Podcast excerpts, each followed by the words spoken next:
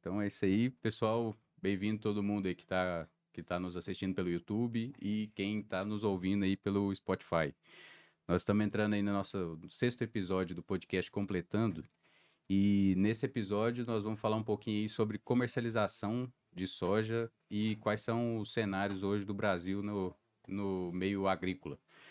Hoje eu estou aqui na companhia do meu pai, que vai ser aqui nosso outro anfitrião, que vai trazer alguns dados e algumas, algumas coisas aí sobre a nossa, sobre a nossa agricultura de hoje. Meu nome é Renato Caetano. Isso, já se apresentando. e eu queria também apresentar aqui para vocês os nossos convidados, que são da Coacris, que, são, que é a cooperativa da nossa cidade, que é o Glauston 3, que é diretor lá da Coacris, e o Tiago Rezende, que é responsável pela comercialização do, dos grãos, né? Vou passar a palavra para eles, para eles se apresentarem, apresentar um pouguinho da Coacris e para a gente já inserir o assunto aqui. Com a palavra, Glausto. Bom, boa tarde, tudo bom? Boa tarde a todos aí. É, sou o Glausto, sou um dos diretores da Coacris, é uma cooperativa 100% cristalinense, uhum. com mais de 30 anos na cidade, trabalhando junto com, junto com o produtor buscando opções de comercializações, as melhores opções de comercializações e de, de, venda de defensivos agrícolas para os nossos cooperados. Uhum.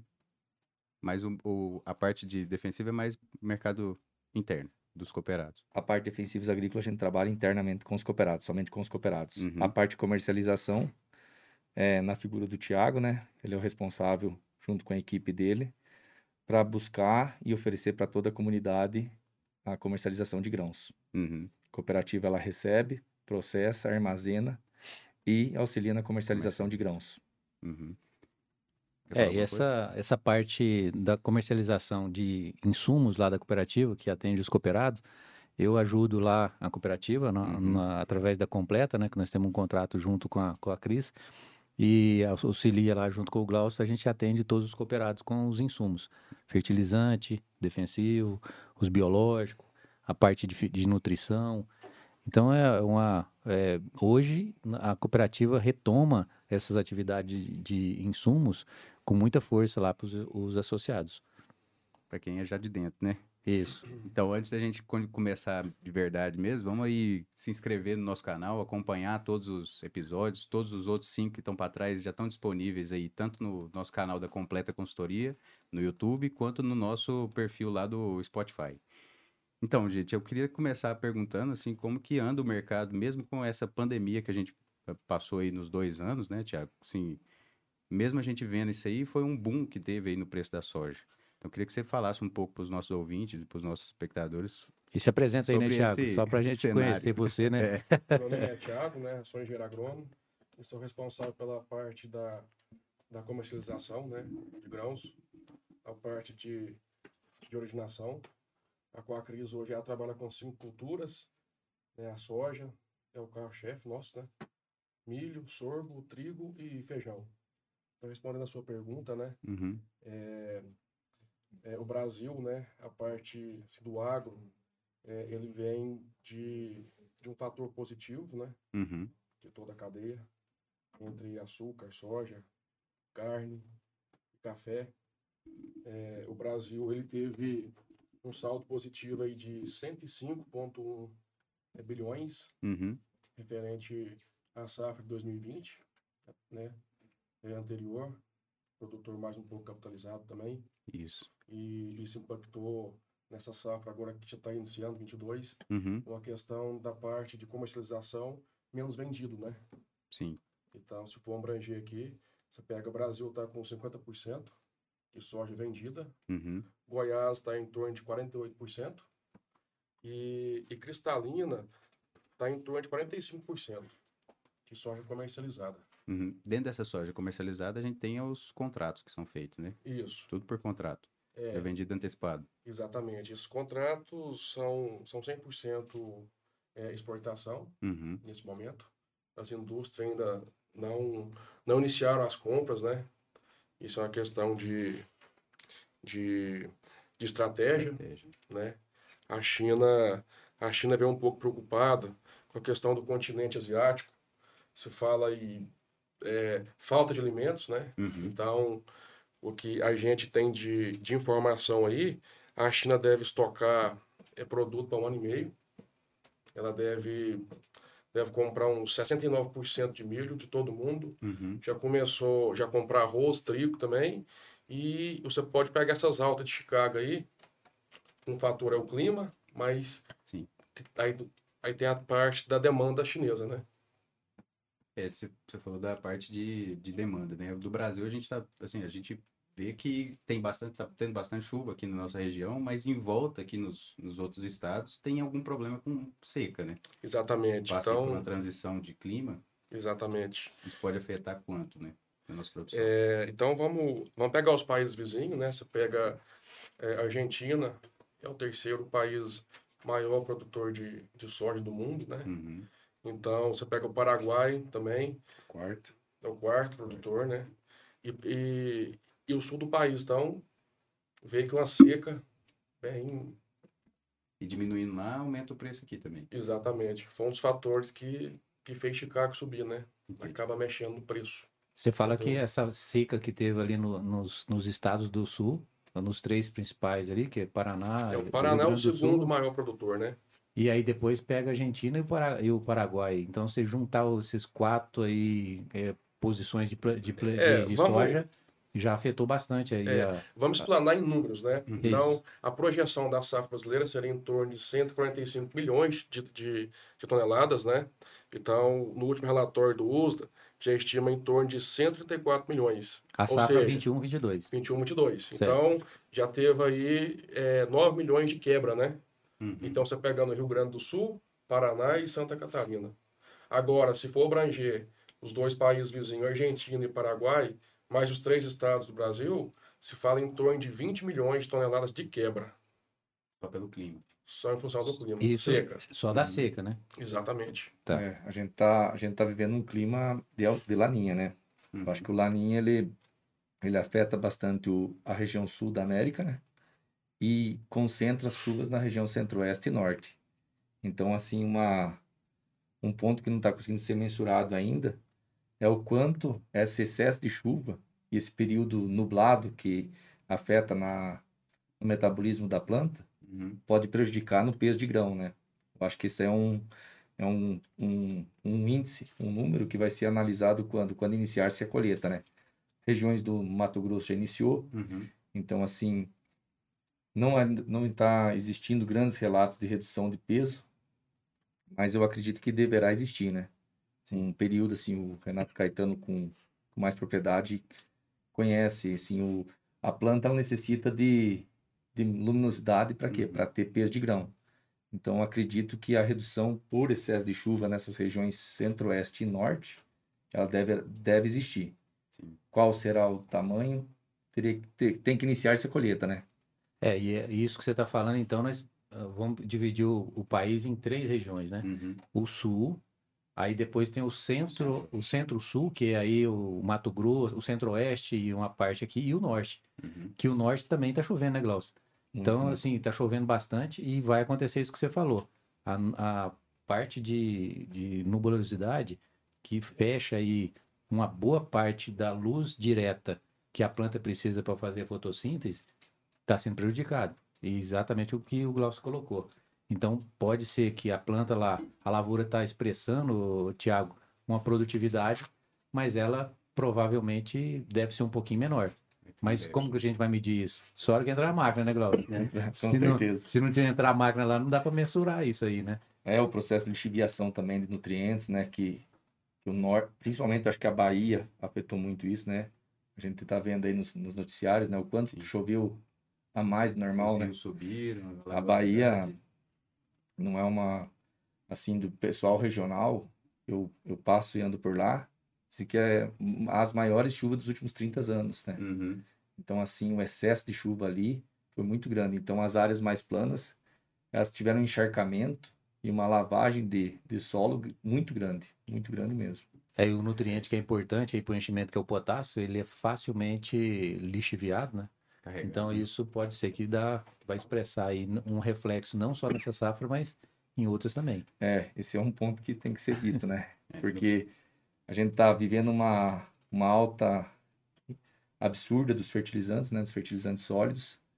E consequentemente, você perdendo nutriente por lixiviação, você talvez tenha que repor isso na próxima cultura, né? Sim. Aumentando ainda os custos da próxima safra que está começando a se desenhar para os, os, os, planejamentos de compra, né? Uhum. Então, a gente está falando aqui, Matheus, o Tiago é, trouxe um número de aproximadamente 20 milhões de toneladas a menos, né, Tiago? É, então, assim, na América do Sul, né? É. é na América do Sul. Então, a gente está vendo, são dois extremos, né? Um seca e o outro é certa chuva, né? Que vai, vai afetar a questão da, da, da, da produção e que vem a questão de oferta, né? Uhum. O mundo, cada dia, né, precisamos comer mais, alimentar mais, e alguns países já preocupados com a questão de estoque, né? Sim. Estoque do mundo, estoque de alguns países também. O, o, que, que, você, o que, que dá para a gente esperar aí dos preços desse ano? É... Que é um ano atípico, né? Agora, é um ano atípico. Além de ter Copa, eu, eu vou ver a parte boa. A parte boa é a Copa. Da Copa. Copa vai ter. Mas a gente vê aí que é um ano de eleição. O nosso último ano de eleição foi um ano, para a moeda, eu acho que foi um ano bem, bem atípico, né? Que ficou, balançou bastante. Exatamente. Houve grandes oscilações aí. Uhum. Então, existem alguns fatores aí. É, a gente né, começa a enxergar aí a questão da taxa de juros dos Estados Unidos, uhum. né? É um fator aí que é, é talvez ele pode derrubar Chicago, certo? É, o que está outro fator também que vai pressionar o, o, o, é, o lado externo é, seria o farelo, né? Uhum. Porque a Argentina é um dos grandes fornecedores de farelo do mundo. Então, com essa quebra lá, acaba impulsionando é, Chicago, né? Hum. Você pode ver nos últimos dias aí, é a demanda e farelo que está fazendo Chicago subir. Já é, ele chegou próximo dos 14 dólares por bushel, né? Uhum. Houve um, um, recuo e novamente está tá subindo. Então, os fatores... Próximos, você fala que nesses próximos dias a soja vai de manter do jeito que está para um pouquinho acima. Um pouquinho acima. Então tem outros fatores também que igual você falou, sobre a questão de ano de Copa, é, como é um ano de eleição também, né? Acaba que, que, o, que o câmbio começa a oscilar muito também, por parte de investidores, né? Sim. E da, da questão da moeda. É, temos também essa questão da nova variante, né? É, Pode também impulsionar também a questão da oscilação do, você fala do câmbio. coronavírus. É, porque você pega 73% dos casos nos Estados Unidos, é, é em função dessa nova variante, né? Uhum. Acaba com o câmbio ali.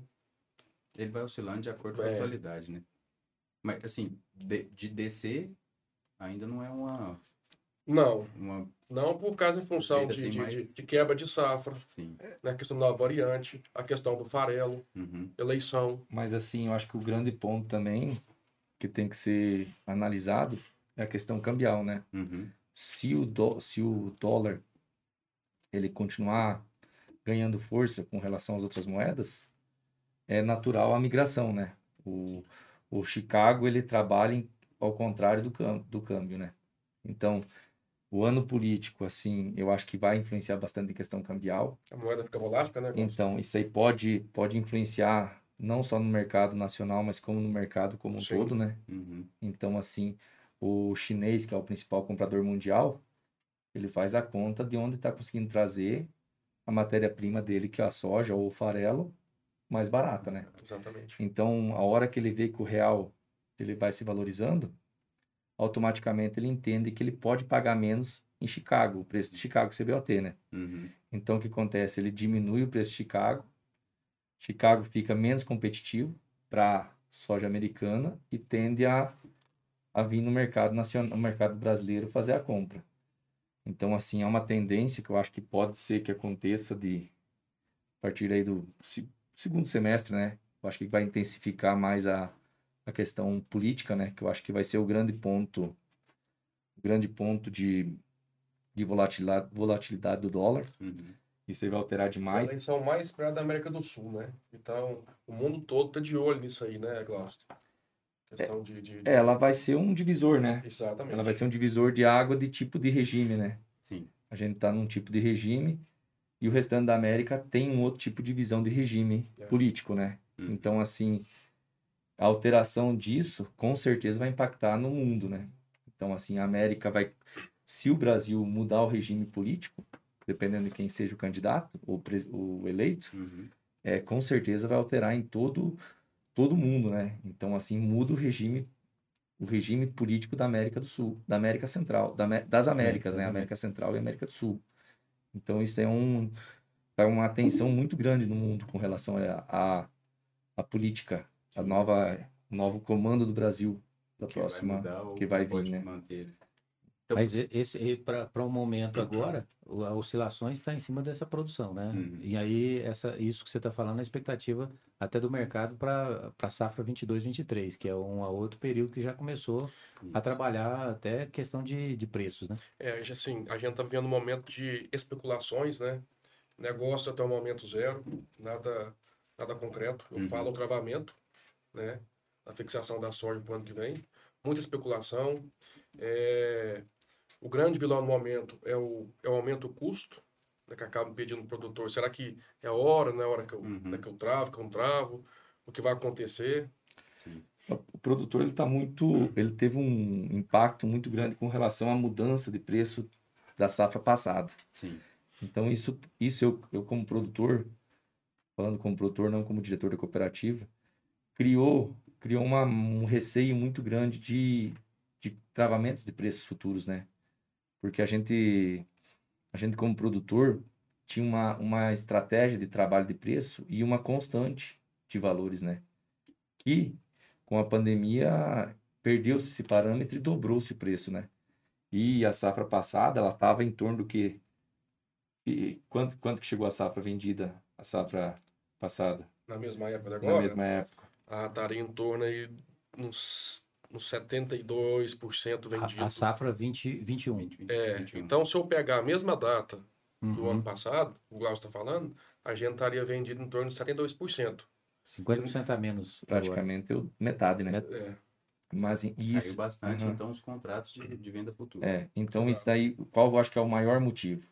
Existem, eu acho que, dois, dois motivos para isso. Uhum. Primeiro que a, o produtor veio de uma safra boa de produtividade, e uma rentabilidade boa. Uhum. E o outro motivo que eu acho que é o que mais relevante, o que mais criou essa, essa barreira de fixação, porque essa, essas fixações de mercado elas são interessantes. Uhum. Quando o cara está fixando, ele está garantindo uma estimativa da sua rentabilidade, né? O produtor ele precisa ter essa, essa previsibilidade. Então ele ficar totalmente à mercê de um mercado volátil igual é a soja e tem outros fatores, não é só a soja, é uma questão você está produzindo soja, mas você está tendo que uma análise, você tem que ter uma análise política, uma análise climatológica. Então são N fatores que o produtor precisa ficar visualizando. Econômica também, né? Mas como a passada teve uma alteração tão grande, o produtor ficou muito receioso. É. Apesar de que o mercado desenhou e está se desenhando desde então estável, a soja ela está trabalhando bem estável, né? Uhum. Ela está tendo variações, mas não tão tão brusco igual teve a passada, né? A gente saiu de um, de um preço médio de 80 reais. em reais de 75, 80 reais é. para 130 a 160 com uma margem flexível, né? Então, né? então agora parece que o mercado desenhou e, e, criou um ponto de equilíbrio nesses patamares de preço. Uhum. Vai ter piques acima disso? Eu acredito que vai, dependendo de cenários, de política, mas assim ele tá, ele tende a ficar nesse, eu acredito mais nesse ponto de equilíbrio. 130 a 160. Uhum. E a fixação do futuro já está mais ou menos nesse preço aí também, né? Que você está falando, essa mudança, né, Tiago? É, na verdade, vamos pegar a base do ano passado, só para poder complementar o que o estava falando. É, os contratos do, da safra passada é, começou em 74, 75, né? Quando chegou a 80, foi aquele boom que deu. Uhum. Então, na casa de 80 reais, 50% de toda a produção do Brasil foi travada nesse valor. Aí foi subindo, né? A questão da, da pandemia, né, Gosto? É, dólar subindo também. Safra 2021. 21. Safra 2021. Uhum. Então, é, essa safra agora 22, que vai começar a colheita, os contratos começaram em outubro de 2020. Uhum. Então o pessoal começou a travar quase dois anos.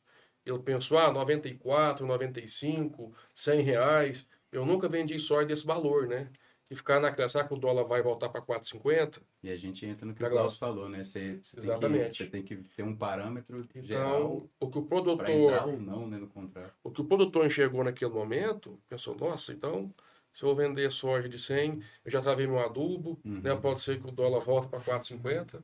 Igual houve uma conversa na época e acabou que voltou para 5,02, 5,10, né, Glaucio? Exato. Depois ele voltou a subir. Então, o cara enxergou ali uma margem, uhum. né? Então, voltando para essa safra agora, o produtor está um pouco mais receoso. Ele não está querendo errar mais igual errou na passada, em função dos custos para a safra que vem, né? Eu escuto, eu estou escutando muito recentemente sobre o adubo. Ficou elas por elas ali. Não, aumentou a soja, ficou bom, dobrou o preço. Mas tudo veio acompanhando. Não, não sei a questão do insumo, né, que você está mexendo mais próximo, se deu esse boom também junto com a, com a soja. Porque aumentando o preço do produto, provavelmente os insumos que são utilizados são mais, mais caros. É, naturalmente aconteceu é, esse cenário do aumento de área também. Uhum. Nesses últimos cinco anos, a área de soja Brasil aumentou muito, né, Tiago? Aumentou. Hoje nós estamos falando já de 42 milhões de hectares e com tendências de chegar a 45 Exatamente. daqui a pouco. Então, aumentou a demanda dos fertilizantes. Isso que, o, que, ele, que ele comentou, que o Glaucio falou assim, ó, o produtor se capitalizou. Ele trabalhou mais a parte da fazenda. Sim. Então, ele investiu mais, trouxe mais fertilizante, trouxe mais corretivos. E a demanda por esse mercado, só do, falando em Brasil, Sim. sem comentar a, o aumento de demanda em outras regiões do mundo, né, Tiago? Uhum. Dos fertilizantes. E aí depois teve as questões de crise de alguns países na onde que vem os, o fósforo, vem o potássio. Aí a, a, a, essa, houve um, um caos entre a quantidade ofertada dos, dos, dos fertilizantes e a demanda. Sim. E aí, o que, que faz isso? Subiu o preço. É, e como o, o, comentário aqui agora do preço da soja subiu, é, o mercado viu a oportunidade também de colocar isso no, no, num preço diferente. Nós falamos dessa safra que o Thiago falou lá, o 2021. Nós compramos o fósforo a 500 dólares, uhum. os mais caros. Hoje é mil. O, o potássio é a mesma coisa. O potássio era 380 dólares a tonelada. Hoje é mil. Uhum. Né? Então, assim, isso alterou drasticamente. O Glaucio, como produtor, tá vendo aí no bolso, né, Glaucio? É.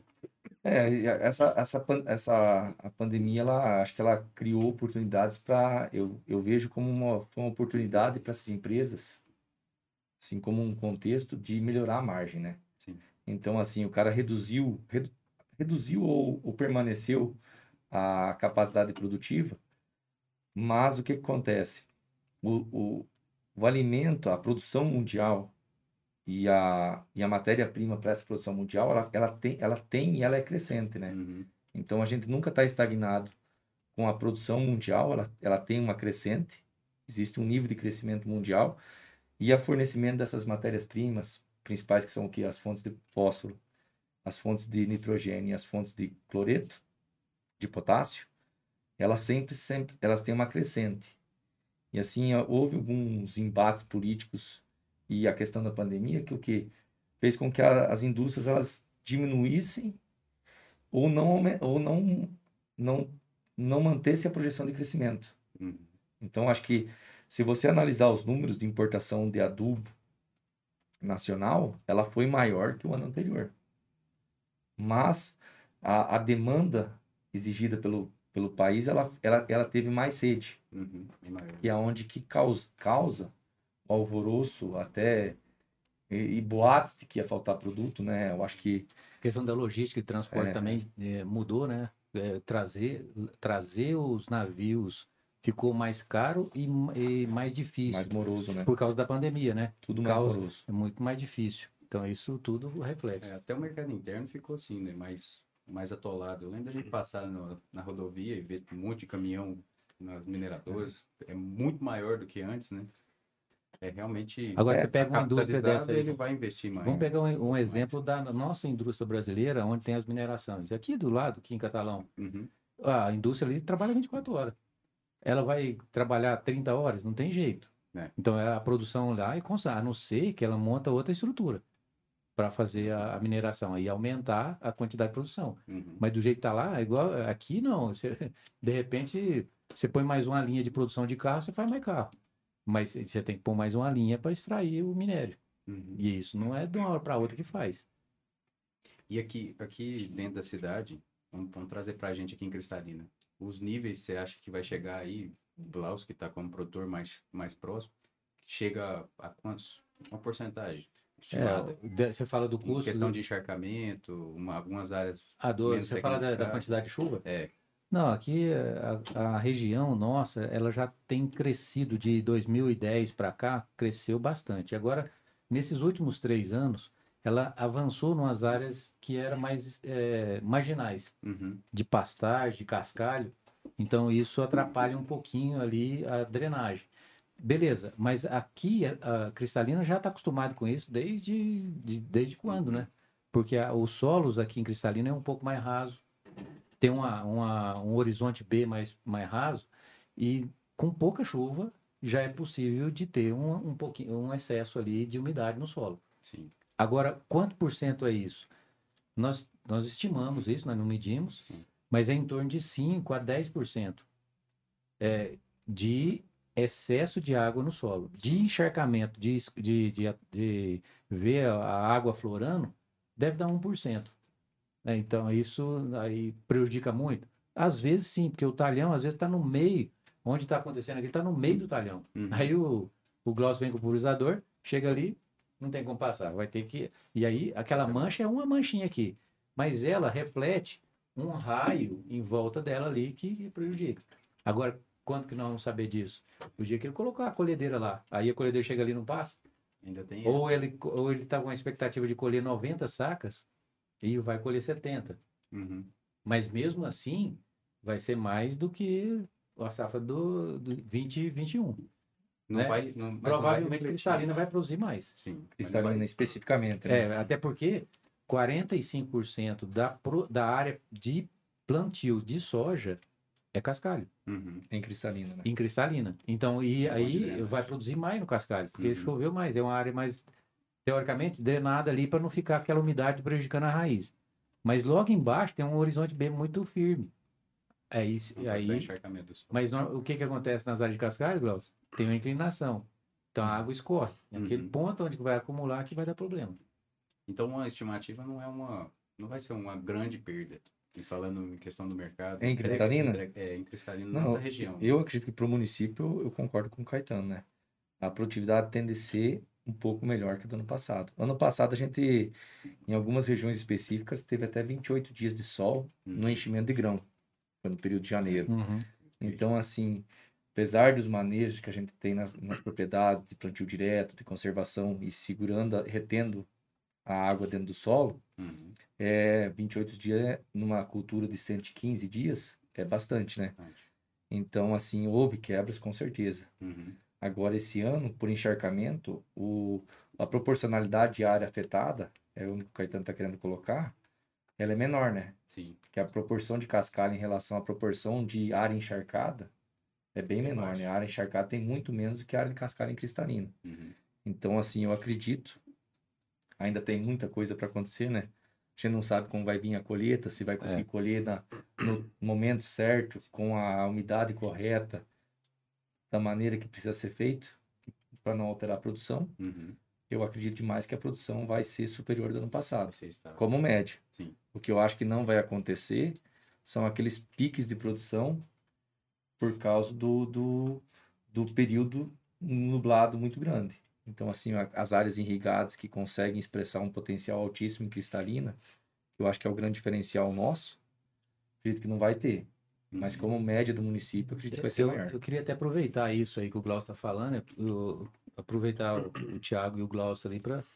Isso vai acumular uma... É, como choveu cedo, e os plantios ficou uma janela bem curta, Glaucio. Então vai a, a colheita vai ser mais rápida uhum. e um volume maior. O que você falou, Thiago, do preço da soja que está numa tendência de alta, o agricultor não vai vender essa soja na boca da safra. Ele vai querer armazenar um pouco mais. Aí a pergunta é: a Quacris está preparada para receber o volume de soja um período mais curto e armazenar por um período ali para ter a comercialização? Porque nós estamos falando de 50% que, tá, que é o contrato que já vai chegar e já vai sair. E é... o restante? Estamos preparados sim, tá? Com a crise hoje, ela É um dos maiores armazéns da. É o maior armazém aqui da cidade, né? Essa questão de capacidade estática, secagem. capacidade de, de, de, secagem também, de descarga. Então a gente está preparado e, e, a, e a Coacris hoje ela trabalha com a segurança. É, a gente tenta pegar o, o é, a gente pega o maior preço e o contrato ele é feito é, via produtor diretamente com a trade, né? E isso acarretando o pagamento vem da trade para o produtor, certo? Então o produto ele fica estocado, né? Está disponível. Bem armazenado, disponível, não é preço balcão. Então assim é o momento do produtor poder aproveitar, né? Esse diferencial é um diferencial, né? Que você falou da questão da troca, do trade. Tem o, o, cooperado ele tem a vantagem lá dentro da, cooperativa de fazer, uma, de fazer a troca.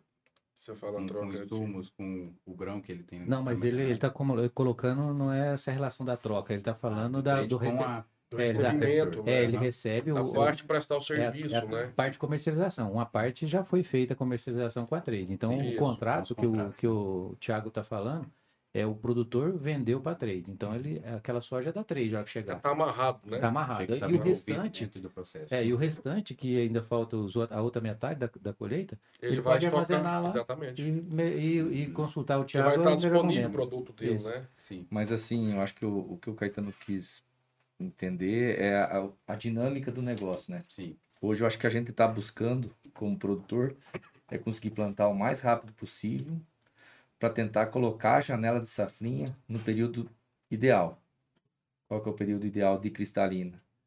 É de fevereiro para antes de fevereiro, né? Quanto mais próximo do mês de janeiro, mais probabilidade de uma boa produção você consegue, né? Então, a, a, a estrutura de uma propriedade hoje é baseada no quê? Numa agilidade de plantio e numa agilidade na colheita para plantio novamente da safrinha. Então, os armazéns eles têm que estar tá preparados também para isso, né? Eu acho que a Coacris, nesse ponto, ela se estruturou muito bem no passado. Para quê? Para conseguir receber uma soja com, com condições adversas de clima, né? Então, se for um ano normal que o produto ele chegue seco, é muito prático e muito simples para o armazém receber. Uhum. O que, que é a grande dificuldade no armazém? Quando ele vem com excesso de umidade. A umidade, ela ela demanda mais tempo para processar a mercadoria e deixar no padrão. Então isso eu acho que é o grande o grande trunfo que a Coacris tem. Então assim, ela, ela, ela se estruturou muito com relação a que a, a conseguir padronizar a soja secando de uma maneira de qualidade com agilidade, né? Uhum. Esse eu acho que é o principal ponto eu da, ia, da cooperativa. Nessa pergunta aí, na questão de umidade, da entrega ali, uhum. agilidade. É, assim, como Descarga, o, né? o, o, o, Laninha, ele desenha para um, um período chuvoso na colheita também. Uhum. O, historicamente, o fevereiro não, não tem tanta chuva.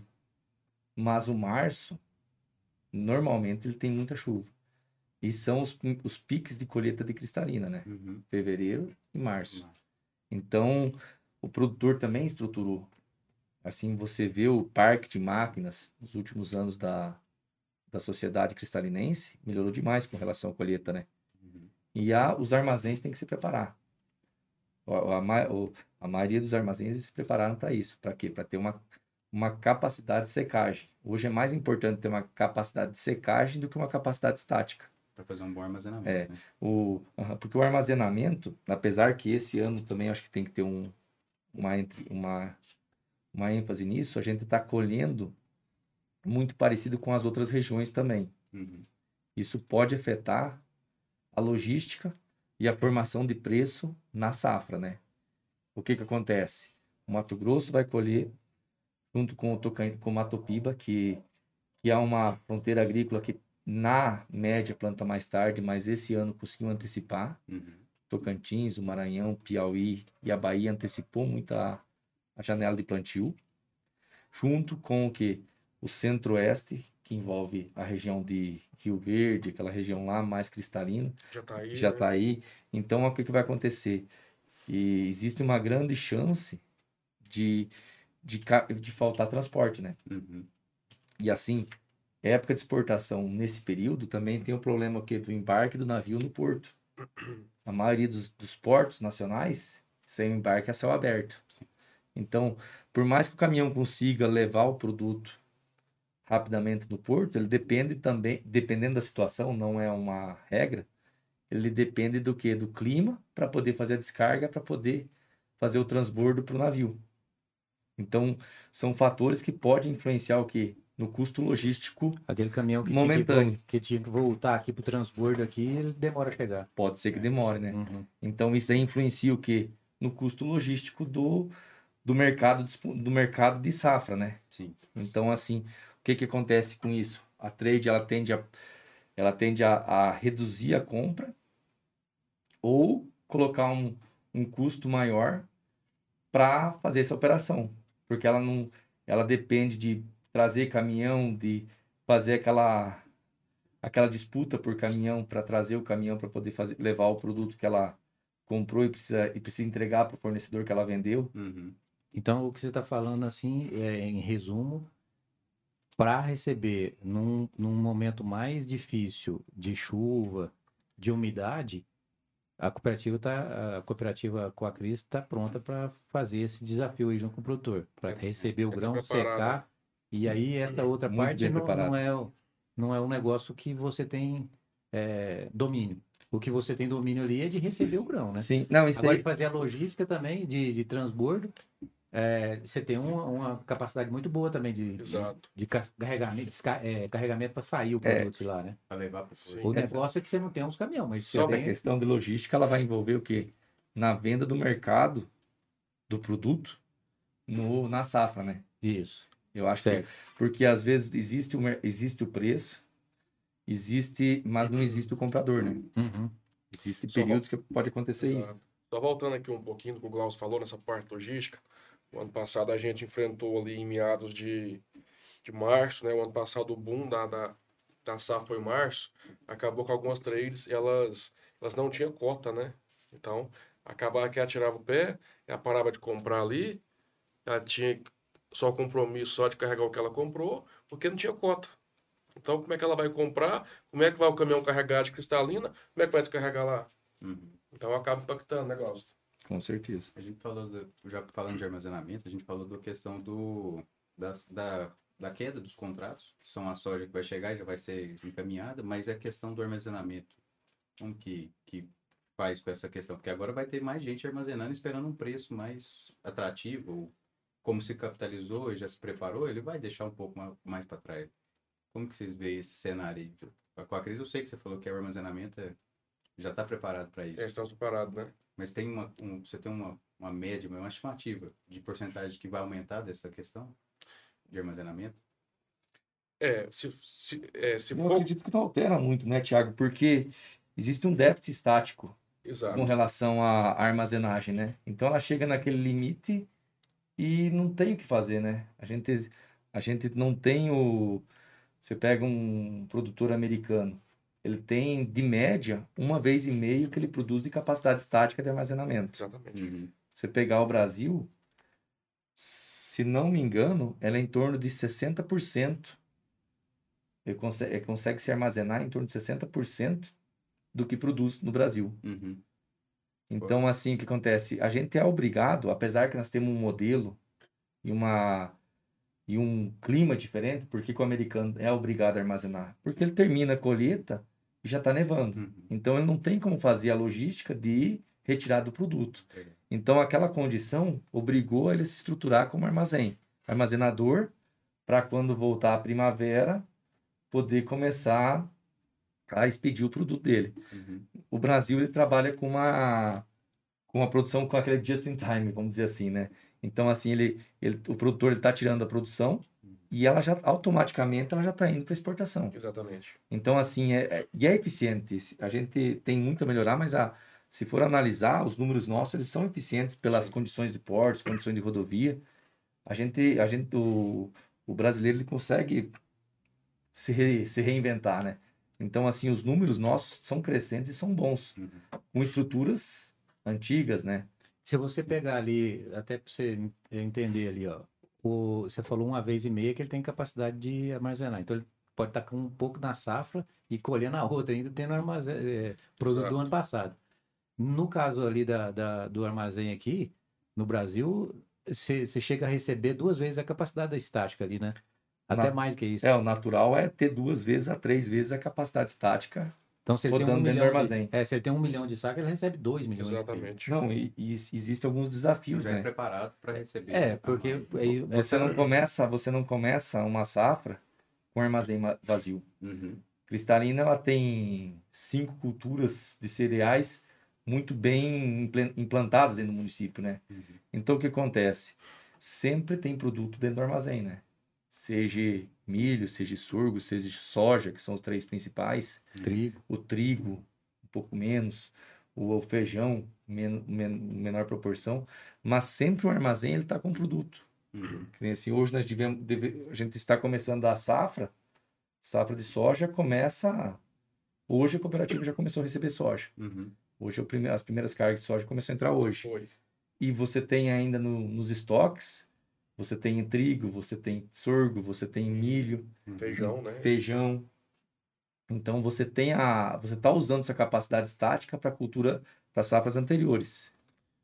Então, aí o, é, o desafio nosso é até essa dinâmica, né? É, o desafio nosso como gestor do armazém é conseguir conciliar todo esse esse trabalho, essa questão de rotação de espaço dentro do armazém. Uhum. Então a gente tem um planejamento, a gente consegue distribuir a cooperativa ela tem 11 pontos de armazenamento, então ela consegue ir trabalhando com esses pontos de armazenamento, com que consegue segregar os produtos para poder ir trabalhando com essa mescla de produtos dentro da, da unidade. Uhum. Eu, eu... Agora pode ser também que no meio do caminho que as trades, que tem trade que exporta e ela tem é, fábrica, né? Uhum. Então pode ser que ela mude a estratégia dela. Vamos supor que né, que alguns países né, começam a demandar óleo e farelo. Então, é, é, há momentos do mercado que a conta fábrica ela, ela fica mais, mais atrativa do que a exportação. Legal, né, então tem essas. E tendo essas... o produto em mãos, né, no, no armazém. Exatamente. Já tem outra forma do mercado. É você ser dono do seu produto é. e não ter nenhuma obrigação para para entregar, Nada ter um compromisso amarre. que te amarre, é, é, o, é o mundo ideal, né? Eu... Então a gente como produtor, a gente tem que buscar o quê? É, lugares e, e, criar situações nossas, do nosso cotidiano, para quê? Para a gente ser dono do nosso produto. Uhum. Que a, infelizmente o produtor não consegue fazer o preço. Sim. Mas o preço, ele, ele migra de um fornecedor para outro. Eu acho que é o grande trunfo que a cooperativa tem. Ela não existe uma parceria travada com nenhum, nenhum fornecedor. A gente tenta ser o mais isento possível para buscar o melhor preço. Uhum. Então, hoje a cooperativa ela pode estar tá buscando um mercado interno com uma fábrica aqui no, no município vizinho, Luziane, Pameri, Pires do Rio.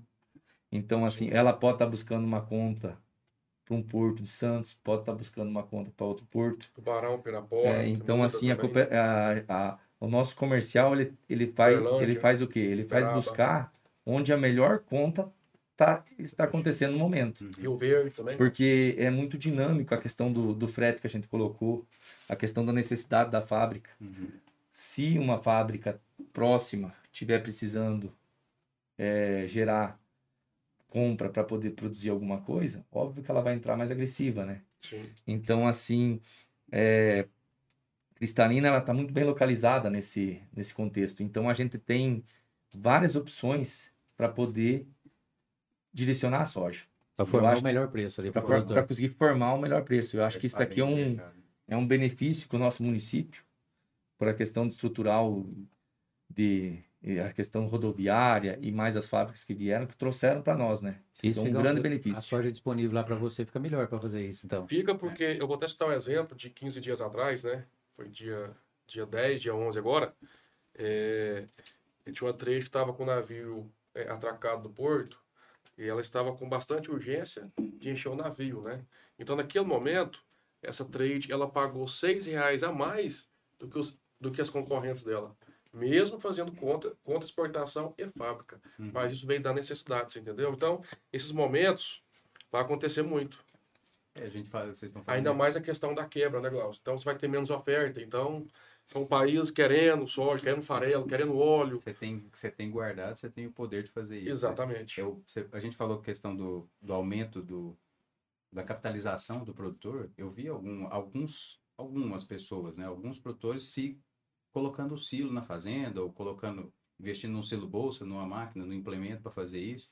É uma, eu acho que não afeta a questão do armazenamento da cooperativa, porque é uma forma dele mesmo se resguardar, o que você está falando, ele tem um poder a mais mas é um, mas é um pouco menos do que a cooperativa tem de poder de, de mercado. Vamos falar assim, se você tem um armazenamento maior, se você tem mais produto para oferecer. Você... É, e outra vantagem também, só complementando essa parte estrutural da cooperativa mais do lado comercial, é, o que a gente ganha força também é a questão do volume, né? Uhum. Então, quanto mais volume eu tenho, aí você faz conta a parte logística, a parte de carregamento, a parte de qualidade né, Glaucio? Então, então, isso tudo então, soma. o produtor tem, tem isso que ele falou, tem um armazém lá, você também compra dele, compra junto com o seu volume. É tá Exatamente. Aí então, ele ganha em um preço diferente e você forma um volume, volume. com a soja dele lá também. É. Porque assim, porque há momentos que três tem, por exemplo, ela tem 80 pontos de carregamento.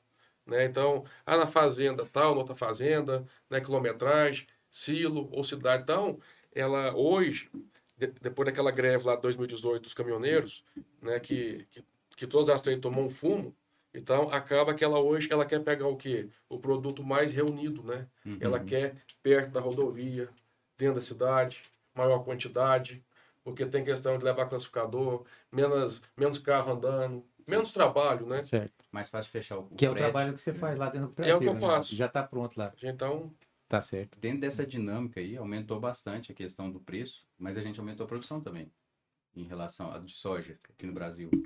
É, é no, nesse... se você considerar assim, os últimos oito anos aqui em Cristalina, nós saímos de 48 sacos para 58. Uhum. Nós estamos próximo de 60 sacos por hectare na média, produzindo em cima de 45% de cascalho. Sim.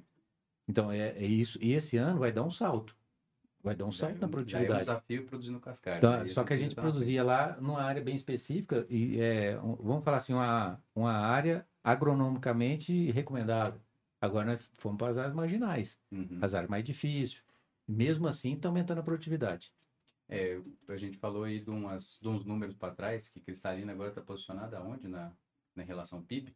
É, Nosso PIB, é, esse, é, o IBGE fez uma, uma relação lá de, de faturamento do, do, da agrícola, da parte agrícola. Parte agrícola. É, e considerou Cristalina está é o sétimo do país uhum. em faturamento. A, a, gente acredita que aquele número está faltando alguns detalhes, porque Cristalina, no mínimo, tem 20 cultivos diferentes, igual o Glaucio é. falou ali. É, dificilmente outra região do Brasil tem uma diversidade de cultivos assim. E o IBGE não levanta todos as, as a produção, uhum. todas as culturas. Ela, ela colocou lá basicamente os cereais e, e o algodão e a cana. Exato. Né? Então, e a, a hortaliça não está lá. A, a parte de, da, do agronegócio, como leite, também não está. Uhum. A, a, parte da pecuária. Se a gente fizer um, uma análise assim, eu fiz por cima, talvez os outros municípios também que estão relacionados tem outros, outras coisas que não está lá. Uhum. Mas a gente saía do jeito que está ali, a gente sai do sétimo para segundo. Então, é, esse é o número de, da, do, relacionado à cristalina. Mas esse é um assunto para a gente tratar em outro momento, né? Vixe, isso é, é, esse aí a gente tem que trazer bastante esses números aí, né? Eu falo em relação ao PIB porque como a gente está crescendo em comercialização de soja, então provavelmente os nossos números econômicos também estão crescendo junto. Né? Exatamente. É um, é um detalhe que. Uhum. Mas os gastos também, né? É, os gastos Vamos falar lá, você falou assim do adubo é e dos defensivos, né? Você perguntou, vou uhum. responder uhum. agora, só de, porque a gente divagou aí, saiu do, do assunto. Mas o, o fertilizante subiu bastante. Sim. A parte dos defensivos do, é, subiu bem significativo. Ao, pontualmente, uns quatro produtos aí teve um, um momento bem complicado até de, de fornecimento é, mas isso, a gente fez uma conta agora, né? Estamos preparados lá para fazer um, os negócios de 2022, 2023 já, porque esse aqui, safra, safrinha já está pronto, né? É, o mercado, esse mercado já antecipa bastante, mas a gente está fechando lá os negócios de, da safra 22, 23. O fertilizante está num nível de relação de troca interessante. Uhum. É, assim, até surpreende. Agora, os químicos, o único detalhe é três ou quatro produtos que a gente está para definir a questão do, da oferta mesmo. Mas os outros estão prontos também. Na, e uma relação razoável. Não, não é o que o Glaucio gostaria de pagar, mas, mas é uma, uma relação que eu, se eu fizer uma, um travamento lá com a soja que o Thiago falou lá do 22, 23, de repente a gente já pelo menos garante que a quantidade de soja que você vai gastar para comprar esses insumos seja muito próximo do que você está imaginando, para manter o que o Glaucio falou, a rentabilidade e de repente especular não o, o que vai o excesso disso aí, né? Porque vamos falar a verdade ali, não, se a gente fizer aí um, uma relação de custo, nós vamos falar aí de 18, 20 sacas para manter o fertilizante defensivo, os, os O básico, né? O básico. Ah, o resto é o custo administrativo, essas coisas. Sim. Mas aí o restante, Thiago, os outros 40 sacos você fica para brincar lá. Pra... Ah, com certeza, pra... né? Especular, é, ganhar. Aí você pode aproveitar esse momento agora que, que dá um pico, né? Armazenar ele ali, ver o que, que você vai fazer. É o grande segredo, acho que é o produtor ter, a, ter na conta certinho que é o seu custo, né? Eu acho que o custo, você tendo ele formatado, você tem que fazer médias, né? Eu acho que não acertar o olho da mosca é impossível. Uhum. Mas assim, o, a, o, comer, o comercial da Coacris, ele tá, ele tá disponível para quê? Para dar indicações, né? Então assim, o cara tem que ir fazendo médias, né? Então assim, ele define qual é a proporção que ele vai fazer de troca. Ele pode estar tá buscando talvez um mercado diferente com financiamento bancário, que altera a negociação. Uhum. Ele depois ele pode criar parâmetros de preço e deixar deixar para o Thiago. Então, assim, ele cria um parâmetro e, e deixa lá. Quando atingir, o Thiago procura a pessoa e fala, ó, hoje o cenário está para isso. Uhum. E, e, e, e, mesmo, mesmo atingindo o parâmetro, a gente tem a, assim, a, a como vou colocar a palavra, assim, o bom senso uhum. de conversar com o produtor. Se, se o mercado ele tende a estar tá mais autista, falar, ó, você tinha você tinha a, perspe a, perspectiva de X reais na saca de soja, mas o mercado está buscando um preço a mais. Uhum. Realmente o senhor quer trabalhar nesse preço? Vamos buscar um preço maior? Então, assim, a nossa equipe lá, do Thiago e mais as meninas lá, elas estão bem, bem instruídas para isso, né? O Thiago ele tem muita informação.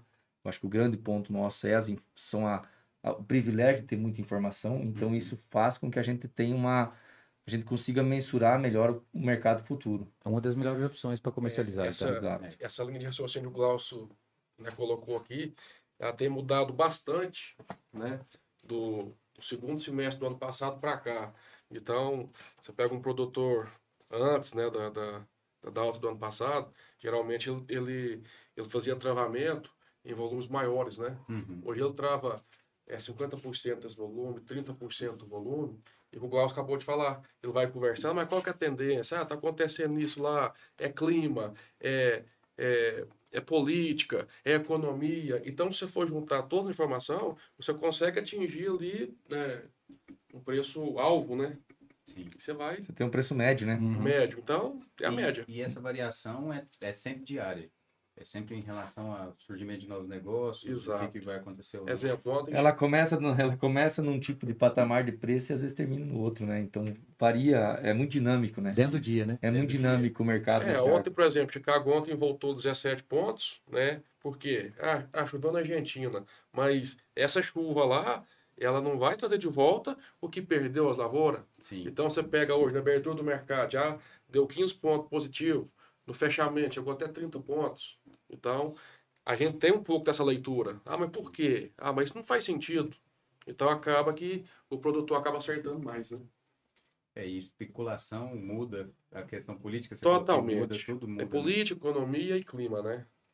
Interessante. É, é o tripé, né? né é, é Chicago, que... é dólar e prêmio, né? Sim. Aprendeu um pouco da comercialização? Não, mas é só uma pontinha só.